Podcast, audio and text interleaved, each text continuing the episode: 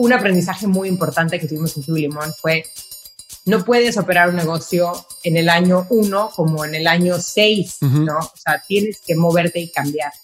Y nos tocó ver que otros portales de recetas, otras páginas quebraban o desaparecían porque no fueron capaces de adaptarse.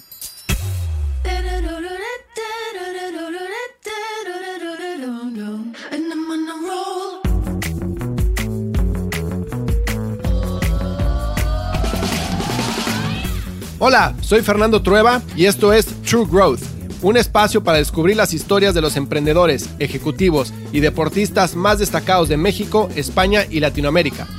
Con este podcast busco compartir la experiencia de gente inspiradora que ha conseguido salirse del molde y ha luchado incansablemente para conseguir sus sueños. En cada episodio descubrirás historias fascinantes de crecimiento personal y profesional que te ayudarán a conocer los diferentes retos que enfrentaron cada uno de ellos y cómo salieron adelante hasta lograr sus objetivos. Si al término de cada episodio aprendiste algo, logré inspirarte, motivarte o simplemente que te cuestiones si realmente estás haciendo lo que quieres hacer, entonces habré conseguido mi objetivo.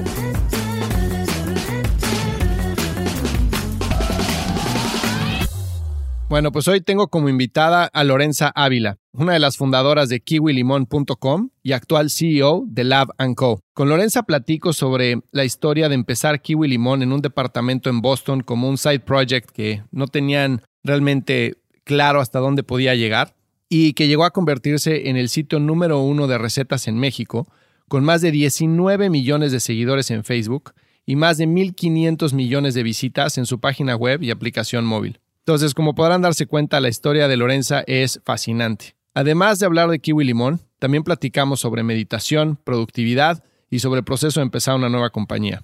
Espero que encuentres valor en este episodio. Esto es True Growth. Y recuerda que el verdadero crecimiento se da cuando logramos expandir nuestros propios límites. Lorenza, ¿qué onda? ¿Cómo estás? Oye, muchísimas gracias por haberte tomado el tiempo para estar en el podcast hoy. Como te había platicado, me interesaba muchísimo tenerte como invitada porque la historia que tienes detrás de Kiwi Limón es increíble y estoy seguro que toda la gente que nos escucha pues va a estar súper interesada en conocer cómo empezaron las compañías, cómo la crecieron y cómo la llevaron hasta donde la llevaron, ¿no? Que es una historia de éxito de una de las startups pues más icónicas, yo creo, de la era moderna en México. Entonces, bueno, para no adelantarme a la plática, ¿por qué no empezamos presentándote? Por favor, cuéntanos para aquellos que no te conocen quién eres y qué es lo que haces. Pues muchas gracias por, por invitarme a, este podcast. Eh, me llamo Lorenza Ávila y yo soy una de las fundadoras de Kiwi Limón. Emprendí junto con otra socia que se llama Débora Dana eh, el negocio de Kiwi Limón en el 2009. Y bueno, pues para los que no saben, es una plataforma digital de recetas, ¿no? Y de comida y bueno, hoy en día creamos muchísimo contenido, bueno, crean mucho contenido alrededor de la comida, recetas, trabajan con muchos anunciantes, ¿no? Patrocinadores para promover eh, diferentes cosas, pero todo es alrededor de las recetas. Una pequeña ¿no? historia a lo mejor de cómo se fundó y, cómo se dio esto de lanzar un negocio de, de, recetas, ¿no? Pues justo hubo una época en mi vida donde yo estaba viviendo fuera de México y tuve que aprender a aprender a cocinar, ¿no? Entonces, eso es pues todo un tema normalmente para cualquier persona que, que no tiene ni idea cómo hacer nada. Y viviendo en Estados Unidos empecé a buscar recetas online, ¿no? Buscaba en línea y, encontraba cosas, ¿no? A ver, hay que irnos hacia atrás al, al 2009, ¿no? Obviamente hoy en día todo lo encuentras, pero en esas épocas buscabas algo más mexicano, un fideo seco, la cosa más sencilla del mundo y no había absolutamente nada, ¿no? Entonces, ahí fue cuando pues, yo empecé a darme cuenta, oye, qué onda que no hay nada de, comida, no hay nada de recetas en español. Las páginas que había estaban súper mal hechas, de muy, mala calidad, no te daban nada de confianza. Y bueno, un verano, platicando con, con Débora, de que ella traía ganas de hacer algo en Internet y quería hacer algo para las mujeres digitales, porque habíamos trabajado en Procter juntas, ¿no? Entonces traíamos mucho la onda de, del lado de advertisers, ¿no? Sabíamos que los anunciantes tenían mucho dinero, mucho dinero, ¿no? O sea, ya habíamos nosotras manejado presupuestos y sabíamos que era una barbaridad. Y decíamos, no, pues, o sea, de que hay dinero, hay dinero, ¿no? En, en los anunciantes. O sea, y claro que todos los presupuestos empezaban a mover hacia digital y, era un gran momento, ¿no? Entonces, de ahí, pues se decidió que, ¿por qué no? ¿Qué tal que fuera de comida, no? Y, y la comida es una pasión mía, o sea, cocinar. Eh, justo también en esa época estaba haciendo un, curso en Cambridge Culinary Institute cocina, entonces estaba muy de moda, yo todo el día cocinaba, de verdad, o sea, hacía soufflé, hacía de todo, ¿no? Decidimos pues esa noche literal fue de empezar a hacer research y empecé a ver, wow, ha habido unas transacciones muy grandes en Estados Unidos en esas épocas, de páginas grandes de comida, ¿no? Eh, hubo una que se llamaba All Recipes, que en, me acuerdo en ese momento se vendió por 66 millones de dólares, ¿no? A Reader's Digest. Y me acuerdo que simplemente de ver ese monto, o sea, ahí fue cuando dijimos, wow, o sea, esto sí se puede convertir en un verdadero negocio, ¿no? desde ese momento, o sea, el momento que empezamos a buscar comps y veías que en Estados Unidos había transacciones de esa magnitud, nos quedó claro que claro que había dinero, ¿no? Y en nuestro caso, desde que empezamos Kiwi Limón, siempre hubo un business plan y siempre fue la idea de ir hacia lo grande. O sea, no fue, no fue una coincidencia, no, no empezamos con un blog, no. Y en estas épocas no había influencers ni nada del estilo, ¿no? Entonces, lo más grande que hicimos al principio fue hacer un business plan súper detallado. O sea, empezamos a, traíamos una escuela muy, muy, muy buena, Deborah y yo, de, Procter, ¿no? Pues porque en Procter, Procter Gamble pues te enseñan a hacer briefs y, todo como muy, muy formalito, ¿no? Entonces traíamos toda la onda de cómo manejar un negocio muy, muy buena de Procter. Em, entonces, pues obviamente creamos un business plan, también yo había tomado mis cursos de, de entrepreneurship ahí justo en ese momento, entonces estaba muy, muy motivada de hacerlo by the book, ¿no? Y, teníamos súper claros los pasos, o sea, casi que si hubieras agarrado un libro de Entrepreneurship 101, ¿no? Y te dice, eh, un paso uno, haz un business plan, encuentra la oportunidad, o sea, literal seguimos todos los pasos, ¿no? Em, y obviamente, pues teníamos nuestros financial models que todo el mundo hace al principio, que no tienes realmente idea, porque todos son assumptions en el Excel, ¿no? Y el Excel aguanta. Lo, que, sea, 100%, lo que sea. Pero pues desde ahí teníamos claro de que sin duda alguna había algo. Eh, entonces empezamos con eh, nuestras recetas que teníamos. Yo tenía muchas mías, también eh, mi abuela es una gran cocinera, mi mamá también. Entonces, literal, juntando y subiendo a mano miles de recetas, ¿no? Y en ese momento, pues no tienes empleados, no tienes nadie, eres tú.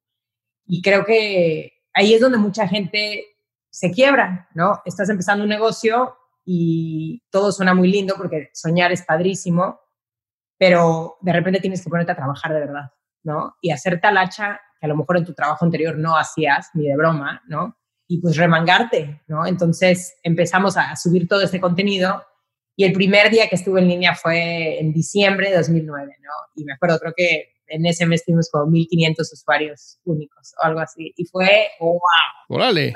Oye, súper bien. En ese momento nos sentimos, wow, ¿no? Y, y, creo que empezamos a dar, y nos escribieron personas, dándonos las gracias y todo. Y pues es que era un territorio vacío, ¿no? Entonces, pues sí pegamos rápido, pero porque no había nadie, no teníamos competencia y es más, casi no, no tenemos mucha, o sea, no existe tanta competencia para Kiwi Limón directa de, otros, de otras páginas bien hechas en español, o sea, como que nos posicionamos muy bien en su momento. Entonces el early growth fue divino, o sea, fue una época padrísima de, de empezar a contratar, a crecer la compañía, traernos gente que estaba igual de apasionada, chambeadorísimos, o sea, esos primeros empleados eran multi, multiusos, ¿no? O sea, hacían de todo.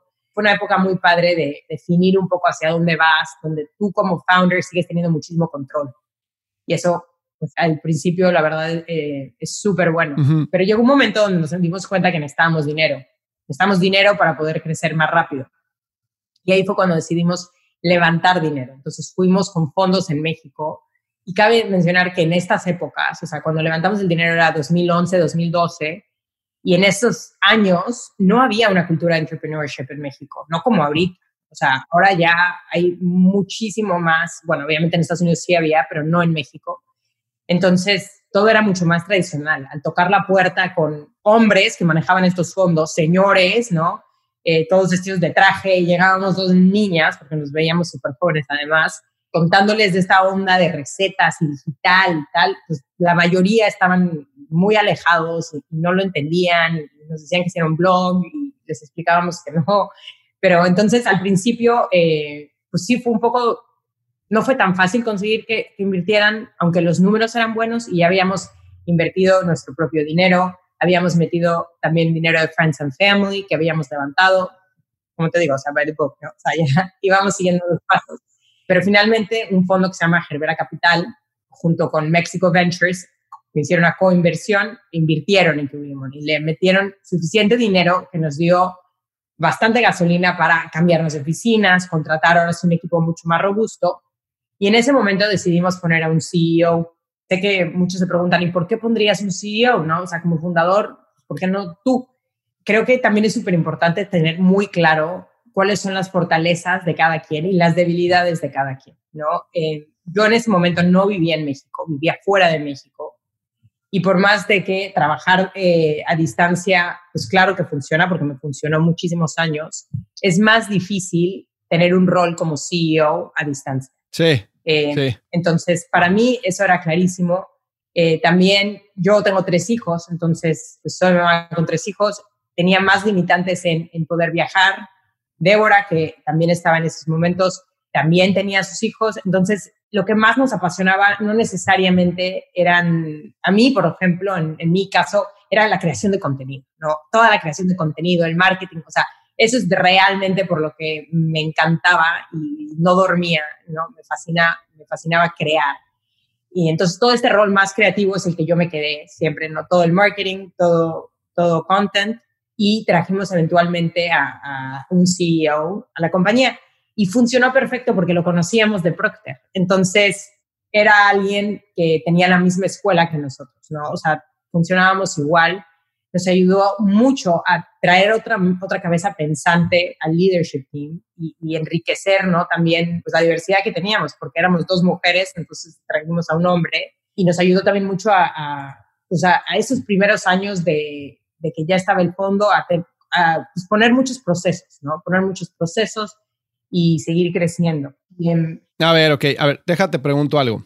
Mencionaste que al principio, tal cual cuando empezaron, eran tú y Débora metiendo el contenido directo en la página, ¿no?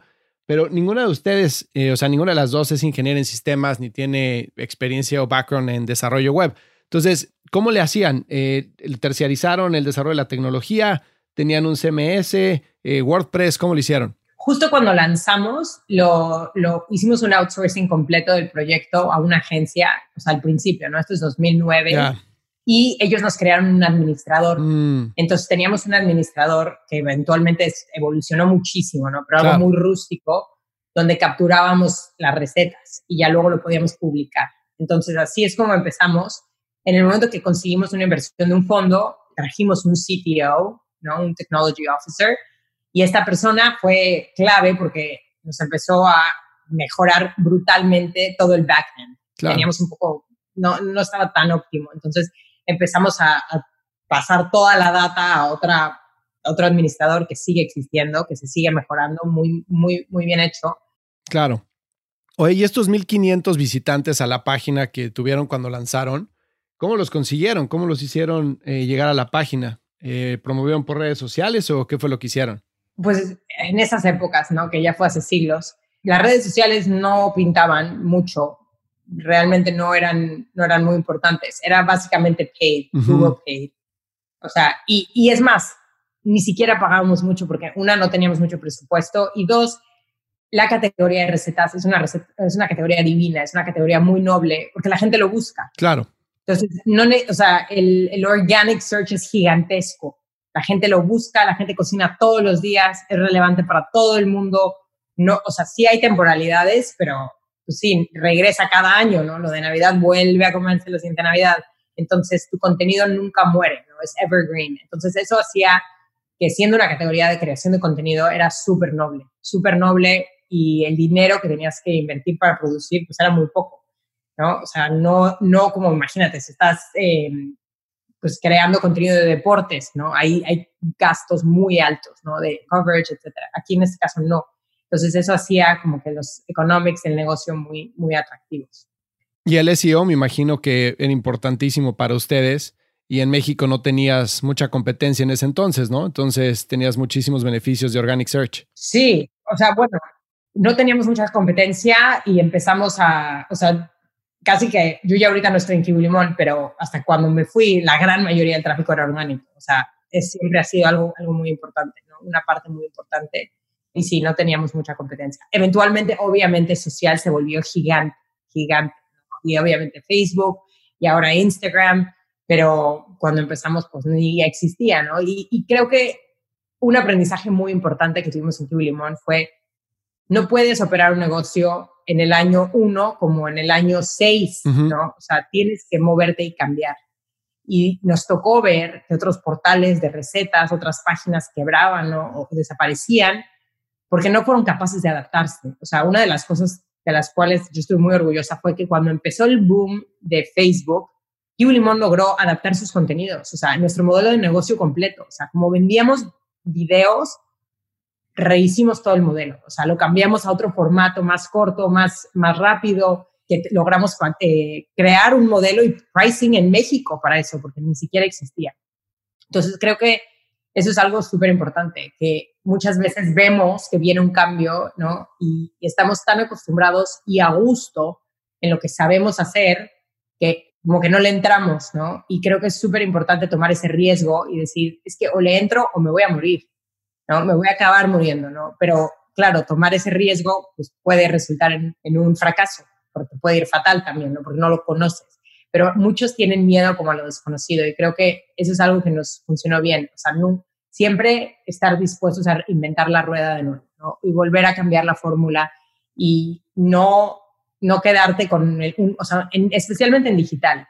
Las cosas cambian. ¿no? Y ahorita imagínate con la pandemia, pues creo que tener estas habilidades de adaptarte, ser flexible, pues es lo que va a hacer que unos les vaya mejor que a otros, ¿no? Y a ustedes también les tocó un cambio súper importante en el, en el comportamiento del consumidor, que fue la adopción de mobile, ¿no? Me imagino que cuando ustedes empezaron, lanzaron en desktop y después simplemente pensaban desktop, desktop, desktop todo el tiempo y con la explosión de mobile, ¿cómo enfrentaron este cambio? ¿Qué fue lo que tuvieron que hacer diferente? Fuimos súper rápidos en eso. O sea, como estábamos con unos ojos en Estados Unidos y unos ojos en México, siempre estábamos viendo qué hacían en Estados Unidos. Y como en Estados Unidos hacen todo eso mucho más rápido, eso nos funcionó muy bien. O sea, nosotros tuvimos una página M. ¿no? Cuando existían el M. que era una página M. Limón, de los primeros en tenerlo. Tuvimos la app que sacamos muy rápido. Eh, luego eventualmente tuvimos responsive web design y luego finalmente, pues ya como está ahora, ¿no? Ya no, ya, o sea, ya creas para digital, para mobile, básicamente.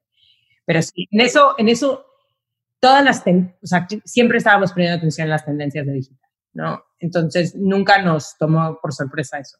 ¿Y ustedes cuando levantaron lana ya tenían ventas o únicamente tenían usuarios? Sí, ya teníamos ventas y teníamos buenas ventas. Eso ayudó mucho. ¿Que vendían directo por sponsorship o qué? Sí, creábamos videos, teníamos también, o sea, eso fue lo que nos ayudó a poder cerrar, o sea, levantar el dinero, ¿no? Que ya habíamos demostrado, una, que habíamos invertido nuestro propio dinero, porque eso te da muchísima credibilidad. Claro. O sea, yo de mi bolsillo le invertí, ¿no? O sea, pues claro, eso creo que si tú ves un negocio donde los founders no le han metido un peso, ¿no? No, pues vete. Eso no claro. Exacto. O sea, yo no le metería el dinero, o sea, si tú no estás dispuesto a tomar tu propio riesgo. Exacto. Eh, creo que eso es, algo súper importante. Y es más, cualquier persona en un leadership position realmente sería interesante que le metan un poco más de skin in the game, ¿no? Más que tener solo stock options o lo que sea, para inclusive como que, que tengan un compromiso, ¿no? Un compromiso mayor por el bien de la compañía en largo plazo. Claro, que tengan skin in the game, ¿no? Sí. Oye, a ver, te quería preguntar lo de el movimiento de traer a un CEO que no fuera founder de la compañía. Obviamente tú eres una persona que vas a mil por hora y que tienes una energía increíble y que estás on top de absolutamente todo. Y he visto muchas entrevistas en las que tú te declaras, de hecho, como una perfeccionista, ¿no? Y bueno, después te ríes cuando dices eso. ¿Qué tan fácil fue ceder control a la hora de traer al CEO? Es que muchas de las cosas que hacía el CEO eran cosas que en ese momento yo no quería hacer. O sea, que no me apasionaban y no me divertían. Entonces, tipo, tristemente el CEO al final del día tiene que, que ayudar mucho con la cobranza de una compañía, ¿no? Y estar metido, quién no pagó, y luego cosas de ventas, ¿no? Entonces, eran cosas que a mí no me apasionaban igual que lo que yo estaba haciendo, ¿no? Y creo que cada quien, o sea, zapatero su zapato, o sea, yo hacía lo, lo, que nadie más podía hacer, ¿no? En ese momento, que era definir qué videos de recetas vamos a crear, cuáles la, son las tendencias de comida, qué nuevas categorías tenemos que explorar, o sea, era como una parte mucho más creativa, pero basada en data, o sea, era algo que yo estaba tan feliz con mi rol que no tenía un problema. Sin embargo, claro que tuvimos roces, tuvimos muchos y a veces, ¿no? Pero teníamos una relación muy abierta, donde podíamos decirnos las cosas como son, saber que estábamos en desacuerdo a veces, eh, y creo que eso hacía mucho más interesante y dinámico el negocio. O sea, si vas a contratar personas para tu compañía, ojalá que no sean exactamente igual que tú, para que traigan otros puntos de vista, ¿no? Entonces, yo creo que nuestras personalidades, el CEO y la mía, eran súper complementarias. Éramos, o sea, nos complementábamos mucho y en las cosas que él era excelente, igual y yo no era tan buena y al revés. Okay. Entonces, eh, yo creo que fue muy bueno. También no sé, yo, yo, yo de eso, o sea, sí tuvimos obviamente roces, pero para mí no fue difícil dejar el control. Y sé que en el pasado me he declarado perfeccionista, pero hoy en día, o sea, siento que la perfección es inalcanzable. O sea, que eso no es, no sé si decirlo, pero, o sea, no debería de nadie decirse que, o sea, no, obviamente puedes cambiar de opinión, pero creo que no es algo a lo que deberíamos de aspirar a ser, ¿no? Porque el perfecto no hay, y perfeccionistas no, o sea, claro. Pues, vas a vivir una vida nunca logrando algo, ¿no? Si, si quieres la perfección. Es más, prefiero la mentalidad de 80 for the 20, ¿no? O sea, el 80% hecho y ni modo, dejas el otro 20% que no se hizo, pero hiciste la mayoría y vámonos, ¿no? O sea, no, no intentar a que esté todo súper perfecto. Obviamente, si eres una página de contenido, los detalles son importantes, ¿no? Y en mi área eran muy importantes y en eso me aseguraba de que las cosas estuvieran muy bien hechas porque mantienes un estándar de calidad. O sea, eso sí lo manteníamos, ¿no? Pero pues perfecto es imposible, digamos. O sea, que eso ya, ya lo dejé ir. Si buscas la perfección, no te mueves nunca, ¿no? Termina no haciendo nada. Oye, Lorenza, y a ver, tú has sido súper modesta ahorita diciendo, bueno, sí, Kiwi Limón fue grande y tuvimos 1500 visitas, etcétera, ¿no? Pero por favor, cuéntanos la magnitud y el alcance que llegó a tener Kiwi Limón, porque yo lo sé y es impresionante. Y estoy seguro que a la gente le encantaría conocerlo. Sí. No, bueno, pues, o sea, justo yo justo dejé de trabajar ahí en diciembre de este año 2019, el pasado. Y bueno, cuando me fui estábamos alcanzando más de 19 millones de personas, ¿no? En, en nuestras redes sociales. O sea, es una barbaridad, la verdad sí somos un, bueno, Kiwi Limón es un influencer, el, de los, es el más grande de comida en español que había, ¿no? En esa época de hace unos meses, yo creo que debe seguir siendo. Y sí, de eso, la verdad, me siento muy orgullosa, porque sin duda alguna fue un logro muy grande, ¿no? Llevar una plataforma a, convertirse en algo de esta magnitud, ¿no? Todo el mundo lo conoce, todo el mundo sabe, lo usan, ¿no? Si no lo quieres usar, inclusive te salen los resultados, o sea que no, no, te puedes esconder y a todo el mundo nos han tagueado de quiero comer esto, hacen esta receta, etcétera, ¿no? Entonces, sí, ha sido un, un éxito total. O sea, un éxito total en cuanto a la gente y, ¿sabes? Algo que también me, me, me gusta mucho es que es una marca querida. La gente no tiene realmente cosas malas que decir de Kiwi ¿no? O sea, no teníamos como negative comment. En las épocas de que es tan fácil atacar a todo el mundo, como que éramos una marca muy querida y eso era muy padre, ¿no? Trabajar en una, compañía donde, donde la gente estaba feliz, ¿no? Los usuarios estaban felices contigo, ¿no? Entonces, eso lo hizo muy, muy padre y muy satisfactorio. ¿Y qué responsabilidad te da tener una influencia de ese tamaño?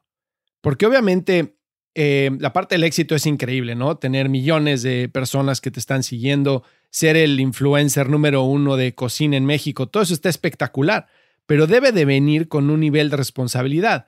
¿Cómo se sentían ustedes con sus usuarios? Híjole, pues mira, yo tuve una época en mi vida que me convertí vegana y en esas épocas tuve un dilema muy grande. O sea, es algo que nunca, nunca he platicado antes, pero hubo mucho tiempo que yo, pues teníamos patrocinadores de salchichas, ¿no? Entonces, pues, ¿qué vas a decir que no, no? Y en México se comen mucho, pero pues no, no era mi elección. Entonces, como necesitábamos el dinero y necesitábamos seguir cerrando todo esto, sí tuve este conflicto de ética, ¿no? Personal, pero lo único que dije es, bueno, seguiremos vendiendo salchichas y haciendo eso, pero voy a asegurarme de crear contenido también vegano, ¿no? Y, y literal, fue justo antes de que en México se pusiera tan de moda, pero empezamos a crear contenido vegano porque era un personal como que era algo muy personal para mí y todas sabían, ¿no? Y yo empujaba lo vegano, lo vegano, lo vegano, lo vegano, porque al final pues, son verduras, ¿no? O sea, básicamente todo lo vegano es verdura, a veces arroz o frijoles o así. Y creamos unos contenidos increíbles, ¿no? Entonces eso me ayudaba a tener como peace of mind, como le dicen, ¿no? De, de que eso. Pero ese sería como el, el único tema así grande que tuve de conflict of interest o no sé cómo decirle, ¿no? Perdón, se me olvidó contarte otra. Entonces, una, el tema del, tienes mucha responsabilidad porque estás influenciando lo que la gente come.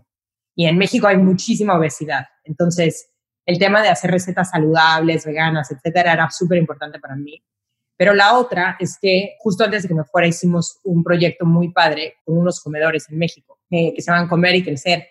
Y básicamente a través de una fundación que se llama Dibujando un Mañana, eh, hicimos un donativo enorme para los comedores, para empezar a ayudar alimentar niños y estos niños iban a estos comedores eh, pues todos los días básicamente y ahí pues les daban de comer, educaban también a los papás, o sea, estaba increíble todo el modelo. Entonces también pudimos poner un grano de arena de regreso ayudando a los niños de México a, comer mejor y como continuar con ese, con esa, pues teniendo una responsabilidad, levantamos dinero a través de nuestros usuarios, usando todas nuestras plataformas para recaudar más fondos para esos comedores entonces eso estuvo muy, muy padre.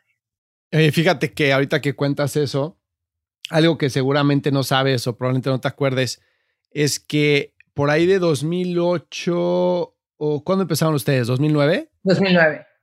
Pues debe de haber sido 2010, o dos, sí, 2010. Yo era el brand manager de Splenda en México y en Latinoamérica. Y me acuerdo que trabajaba muchísimo en desarrollo de contenido. Una de nuestras estrategias era posicionarnos con recetas y con desarrollo de, platillos, etcétera. Con Splenda trabajamos con muchos chefs. Y uno de los chefs más comerciales con el que trabajamos era el chef Oropesa. Y le habíamos metido lana a un patrocinio de una plataforma digital y una revista que traía este cuate, ¿no? Entonces, bueno, me fue a ver mi agencia de medios, en aquel entonces cuando las agencias de medios eran relevantes, para ofrecerme un patrocinio con Kiwi Limón. Y bueno, yo no sabía quién era Kiwi Limón en ese entonces y fuimos una de las primeras marcas en entrar con ustedes. Y bueno, el chiste es que gran parte de nuestra estrategia era ayudar a la gente con obesidad y con diabetes a comer más saludable, ¿no? Entonces, como te decía, hacíamos muchísimo contenido, trabajamos con chefs como Paulina Bascal para desarrollo de postres sin azúcar, utilizando Splenda, con Lula Martín del Campo, con Margarita Lascurain, etcétera, ¿no? Trabajamos con muchísimos chefs en México. Y bueno, como sabes, Johnson Johnson es una empresa también tipo Procter muy buena para este, enseñarte a hacer marketing, para procesos, etcétera. Pero pues al empresas tan grandes también son empresas menos flexibles, ¿no? Y mucho menos abiertas al riesgo y al fracaso. Entonces, yo estaba buscando una forma de hacer un partnership con una plataforma que tuviera credibilidad y que tuviera alcance, pues ya fuera una alianza estratégica o de plano una adquisición, pues para poder minimizar el riesgo, ¿no? Y estuve pensando en Kiwi Limón como ese partner o como esa adquisición de compañía para poder lanzar la plataforma de recetas de, de Splenda. Obviamente ah. nunca nos acercamos a ustedes, este, nunca pude eh, lograr que el proyecto fuera aprobado internamente, pero bueno, por ahí va la tirada. Sí, hubo a través de los años muchos, muchas diferentes compañías de consumo se acercaron a, plantearnos cosas de ese estilo. Pero también luego como marcas estabas luchando, ¿no? Tú de crear tu página de recetas, o sea, que a lo mejor nadie te iba a ver, ¿no? Porque iban a buscarlo en, Google, entonces los empujaban en los empaques. Y, sí, exacto. y bueno, la creación de contenido es un arte, ¿no? Pues sí, es un arte, pero también es la regla del juego, ¿no? O sea, ¿cuál es la forma que van a consumir más de tu producto? Pues dales ideas. ¿no? O sea, creo que sí es, está súper conectado. Me, me, encanta. Imagínate que el fin de Limón hubiera sido adquirido por Splenda. sí, adquirido por Splenda, ¿no? Exactamente. Oye, ¿cuál es tu principal eh, aprendizaje de todo lo que viviste en Kiwi Limón? ¿Qué es lo que te llevas? Me llevo muchísimos, pero uno que me, el más reciente, que creo que me va a servir, me ha servido bastante ahora, es como emprendedor, cuando tú creas un negocio es como tu bebé, ¿no? O sea, le has, le has metido todo, todos tus sueños, todos tus pensamientos, todo tu tiempo, y de repente es muy difícil dejarlo ir, porque al igual, o sea, como que nunca encuentras el momento que estés tú listo, ¿no? no para irte. En este caso, como que me tuve que empujar y casi que dar un, un, salto y un empujón porque sentí que mi ciclo ya se había terminado. O sea, después de 10 años, pues sí, ya había creado todo lo que te puedas imaginar, el equipo había crecido, había educado a muchísimas personas en la compañía de cómo hacer las cosas y tenía yo más sueños, ¿no? Más cosas que quería hacer. Entonces creo que un aprendizaje muy grande es, pues hay que lanzarse de nuevo, ¿no? Y, creo que cualquier persona que esté con, con esa dudita en la cabeza, como que, ay, es que creo que igual debería hacerme otra, hacer otra cosa o lanzar otro negocio, do it. O sea, ya, si lo estás pensando, probablemente es que sí, ¿no? O sea, como que tu corazón sabe que tienes que hacerlo, pero tu cabeza dice, no, aquí estás cómodo, quédate aquí, no, no, no, no, no te arriesgues. Pero creo que me ha funcionado muy bien. Eh, me salí de Kiwi Limón en, diciembre y justito después eh, lancé un negocio, de interior design, se llama Lab Co. Y principalmente estoy basada en Austin y estoy haciendo casas, desarrollos que estoy vendiendo, o sea, construcción de cero. Es otra pasión mía, o sea, el diseño de interiores, todo esto descubierto que me apasiona tanto o más que, que lo de recetas. Toda mi vida tuve esa espinita, ¿no? De que quería hacer otra cosa, quería hacer otra cosa. Y algo súper importante es que cuando quieres emprender, nunca va a ser el momento perfecto. O sea, nunca vas a saber suficiente, nunca vas a tener la experiencia suficiente, nunca vas a tener el dinero suficiente, o sea, nunca va a ser el momento perfecto. Lo más importante es lanzarte y empezar, ¿no? Entonces, es lo que estoy haciendo ahora, eh, me ha ido bastante bien y lo más increíble ha sido, pues, no parar de aprender, ¿no? El momento que te sientes en un trabajo que ya estás un poco más estancado, que ya que ya hiciste y deshiciste todo lo que querías hacer, creo que hay que escucharnos a nosotros mismos y tomar la decisión de cambiar, ¿no? No porque fundaste algo estás amarrado a quedarte ahí toda tu vida, ¿no? Em, claro. Y puedes seguir creciendo sin ti, ¿no? Que, en este caso Kiwi Limón sin duda seguirá creciendo. Eh, fue una decisión muy dura, fue porque es muy emocional, ¿no? Me sentí, la, pensé yo creo que durante más de un año eh, hasta que llegué a tomar la decisión y ahora viéndolo hacia atrás, a lo mejor lo debería haber hecho antes, ¿no? Pero, pero pues estaba también muy cómoda. Y esa es, la, esa es la realidad, ¿no? Que luego es más difícil aventarte de nuevo al ruedo, ¿no? Claro, eh, dejar tu bebé atrás, ¿no? Sí, y, y, creo que al final lo correcto para cada quien pues será diferente, pero sin duda alguna tienes que sentir que sigues creciendo y que sigues aprendiendo y que sigues gozando y que sigues igual de apasionado, ¿no? Por lo que estás haciendo. Eh, yo soy alguien muy apasionado y me he guiado siempre por eso, o sea, como que eso ha sido como mi, mi me dicta mi camino, ¿no? Y llegó un momento donde ya sentí que ya había creado todo lo que, cualquier receta que te puedas imaginar, cualquier combinación de todo, y, ya, como que ya estuve lista como, como cuando tienes un hijo, de eventualmente serán adolescentes y, tienes que dejarlos volar, ¿no? Un poco similar, así me sentí. Y me preguntabas antes de que, de que empezáramos sobre qué es el crecimiento, ¿no? Cómo logras crecer. Yo creo que va muy ligado con eso, o sea, nunca dejar de aprender. Yo eh, llevo aprendiendo mucho más en estos últimos seis meses que mucho tiempo antes, porque lo he hecho una prioridad en mi vida, ¿no? Eh, no solo estoy aprendiendo de, cosas de diseño y a través del trabajo en, las casas que he construido, obviamente estoy aprendiendo mucho ahí el día a día, pero activamente buscar eh, lugares de aprendizaje, oír podcasts, o sea, he, descubierto unos excelentes, unos de diseño interiores, otros de, superación personal, otros de inspiración, otros de los temas de meditación que me fascinan. Entonces, bueno, para mí eso ha sido súper importante para mi crecimiento. Y la otra parte más importante del crecimiento es no vivamos en un sueño. O sea, arranca el sueño, empieza a hacerlo. O sea, todos yo conozco muchos amigos, muchas personas que son soñadores, ¿no? Y, te cuentan 250 ideas increíbles que probablemente serían un éxito. Pero la pregunta es, ¿por qué no has empezado? O sea, y todo lo que tienes que hacer es get started, ¿no? O sea, no necesitas saber todo, tienes que empezar. Entonces, para mí crecer eh, implica no vivir solo en un sueño, empezar a hacer, ¿no? Hacer y al hacer, pues obviamente trabajarle, porque no se dan las cosas como magia, ¿no? Eh, para que cosas sean exitosas, pues tienes que trabajar. Ese es, nos encantaría a todos decir que, que no, que fue magia, ¿no? Y que, y, que no, pero pues sí, es, es cosa de, de, de, presentarte y estar ahí haciendo, haciendo la chamba, pero mejor aún cuando te encanta, ¿no? Porque no te sientes que estás trabajando, ¿no? O sea, yo hay veces que me despierto a las 4 de la mañana porque ya no puedo de las ganas de que voy a, a diseñar algo y lo tengo pensando en toda la cabeza, cómo voy a escoger esta cosa, el detalle, no sé qué, y literal, cuando algo te despierta de las ganas de trabajar, pues sabes que estás en el, camino correcto. Exactamente. Y como sabes, en este podcast hablamos mucho de crecimiento tanto personal como profesional, ¿no? Entonces, evidentemente con todas las vivencias y las experiencias que tuviste con Kiwi Limón, debes de haber crecido de una forma increíble en muchísimos aspectos, ¿no? Pero si tuvieras que resumir de la Lorenza que empezó Kiwi Limón a la Lorenza que eres hoy en día, ¿cuál dirías que es tu principal crecimiento? ¿Cómo eres diferente? Sí, creo que algo súper importante es poder ver tu pasado y ya no tener como emociones amarradas, ¿no? O sea, yo ya, ya como que me liberé un, poco de, de, de, kiwi limón o de los problemas que llegó a haber en algún momento o los errores que pudimos haber cometido y simplemente lo veo como, como todo me ha llevado a donde estoy hoy, ¿no?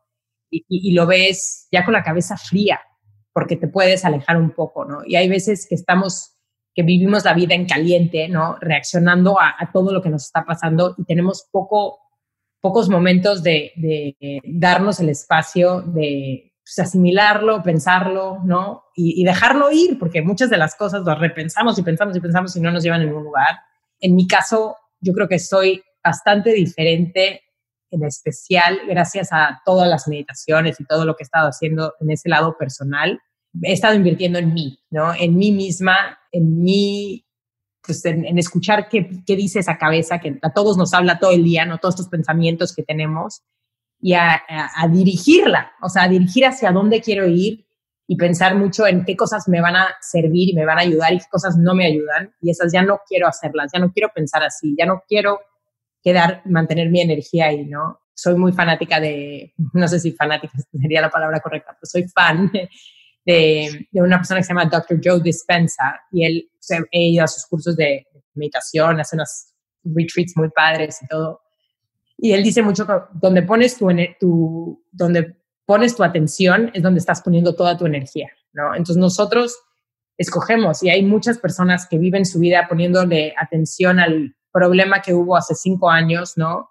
y que lo repiensan en su cabeza y no lo dejan ir y todos los días le están dando más energía a su pasado. Exacto. Y en lugar de estar pensando más hacia el futuro, ¿no? Entonces la Lorenza de ahora está mucho más enfocada en este futuro que en el pasado. O sea, el pasado ya pasó y me interesa como que vivir dirigida hacia dónde voy, ¿no? Hacia dónde voy. Y dirigido por mí misma, ¿no? Ahora estoy en un negocio donde yo ahorita soy básicamente la, la persona principal entonces estoy pudiendo tomar todas las decisiones y, estoy en esa etapa de bliss, ¿no? Donde todo es el principio, que es, es como un sueño. Es como cuando, cuando empiezas a andar con alguien, ¿no? Y, y es todo butterflies, exacto, ahí ando. El honeymoon phase. Ajá, exacto. Estoy todavía en el honeymoon phase, exacto.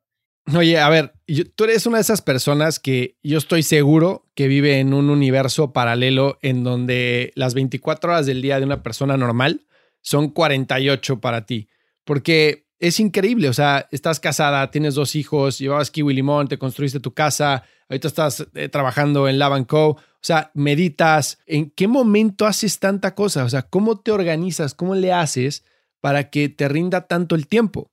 O sea, yo soy papá de dos, como sabes, estoy empezando mi negocio y bueno, para mí el ejercicio es absolutamente todo. O sea, para mí el ejercicio es mi vida, ¿no? Entonces, me despierto todos los días a las 5 de la mañana para poder hacer ejercicio. Pero hay veces que el día entre los niños, el trabajo, este, lo que tenga que hacer, me termina a las 12 de la noche. Entonces, he tratado de meterme mucho más en una rutina de meditación porque sé que es extraordinario en muchísimos sentidos, pero simplemente ves que no me da tiempo de hacerlo. ¿Cómo le haces tú para hacer tantas cosas y para encontrar el tiempo para meditar? Pues mira, lo más fácil es la primera hora del día o antes de dormir. Algo muy importante cuando estás meditando es que obviamente todos tus pensamientos te pasan por la cabeza y estás pensando, tus, tus eh, brain waves están mucho más, eh, eh, de frecuencia mucho más baja en la mañana. Están, y justo antes de dormirte. Entonces es un mucho mejor momento de que puedes como quiet down the noise de tu cabeza y realmente estar en, en the darkness, o sea, en the black, o sea, no, no estás haciendo nada, o sea, simplemente estás, estás presente y no estás pensando en nada. En mi caso, pues yo he aprendido a meditar a través de, de Joe Dispenza, o sea, con sus meditaciones lo único que hago, no hago ninguna de esas five minute meditations, etcétera. Yo veo que mientras, si las meditaciones que yo hago duran una hora, me dan muchísimo más beneficio que si son más cortas. O sea, por alguna razón, para mí el como magic hour es una hora. Y si duran menos, no le saco el mismo jugo. Y dicen que si estás súper ocupado, que no tienes nada de tiempo, entonces debes de meditar dos horas. O sea, si, si estás ya más libre, entonces con una estás. O sea que yo te recomiendo entonces que vayas por dos. de plano, eh, eh, empezar de golpe con meditaciones largas, ¿lo recomiendas? Sí, yo creo que sí. Mira, cuando, cuando fuimos a este retreat eh, de Joe Dispensa, yo la verdad no tenía nada de práctica en meditar. O sea, llegué como novata total, lo cual no recomiendan para nada. Pero en la primera meditación que hicimos, creo que era de una hora y media. Esa hora y media fue la meditación más difícil que he hecho en mi vida. O sea, se me hizo imposible, eterno, horrible. O sea, fue complicadísima. Y fue la más difícil. Y después de esa, todo fue fácil. O sea, porque lo más difícil es que estás acostumbrado a nunca tener ese espacio de callarte, de, estar en silencio, de, no pensar. Entonces, pues sí, es un músculo, lo practicas y lo practicas y lo practicas y cada vez se te hace más fácil. Yo creo que hoy en día para alguien que no medite nada, yo intentaría 20 minutos. Yo no me iría por la hora, obviamente. Yo creo que con que logres 20 minutos sería éxito. Claro. Éxito total. Y estas son meditaciones guiadas. Entonces, son meditaciones guiadas, eso ayuda muchísimo. Lo único que tienes que hacer es seguir las instrucciones. Sí, exacto. Y no pensar en nada más. Y no estarte moviendo.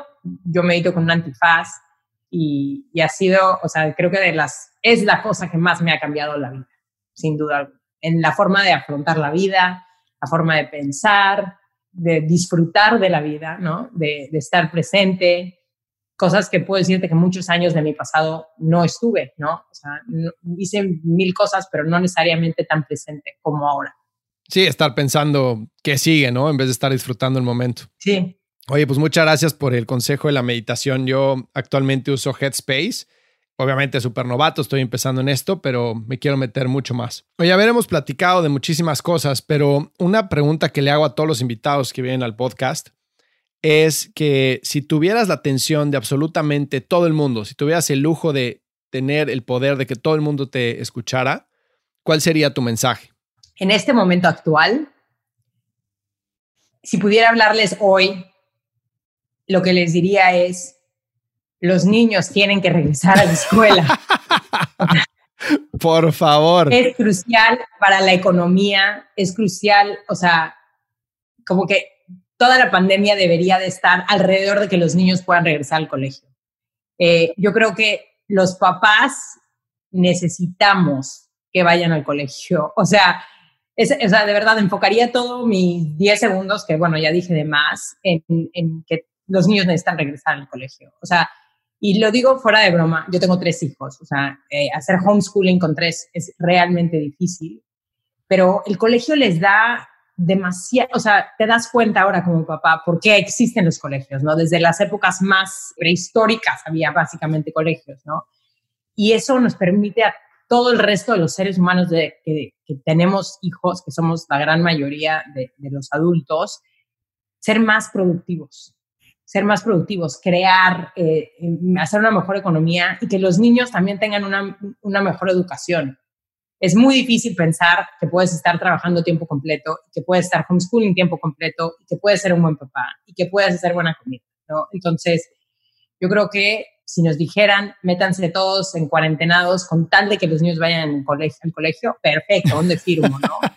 Em, y, y, yo creo que ese sería lo que usaría en este momento mis 10 segundos. Pero si tuviera otros 10 segundos, sí les diría pues, que tu sueño sea, o sea, lo único que está entre tú y tus sueños es empezar. Entonces, empieza, ¿no? empieza. Fíjate que la otra vez entrevisté a Reinhard Picard para, para el podcast, que es campeón de Ironman.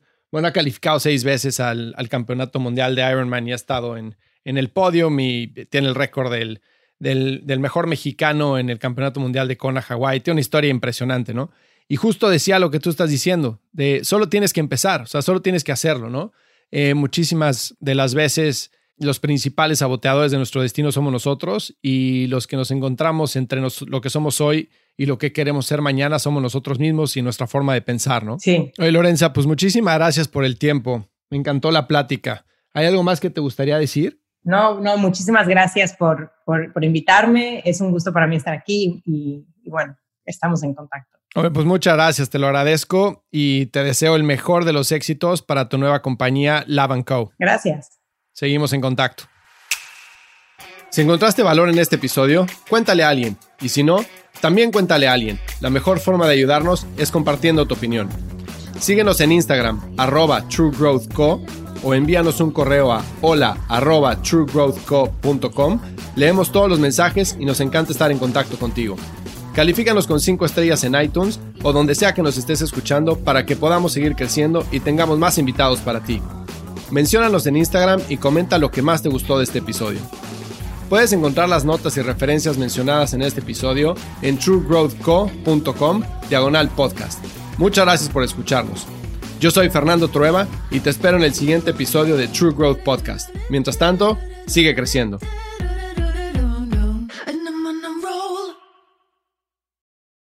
Lucky Land Casino asking people what's the weirdest place you've gotten lucky? Lucky? In line at the deli, I guess. Aha, in my dentist's office. More than once, actually. Do I have to say? Yes, you do. In the car before my kids' PTA meeting. Really? Yes. Excuse me, what's the weirdest place you've gotten lucky? I never win and tell. Well, there you have it. You can get lucky anywhere playing at LuckyLandSlots.com. Play for free right now. Are you feeling lucky? No purchase necessary. Void where prohibited by law. 18 plus. Terms and conditions apply. See website for details.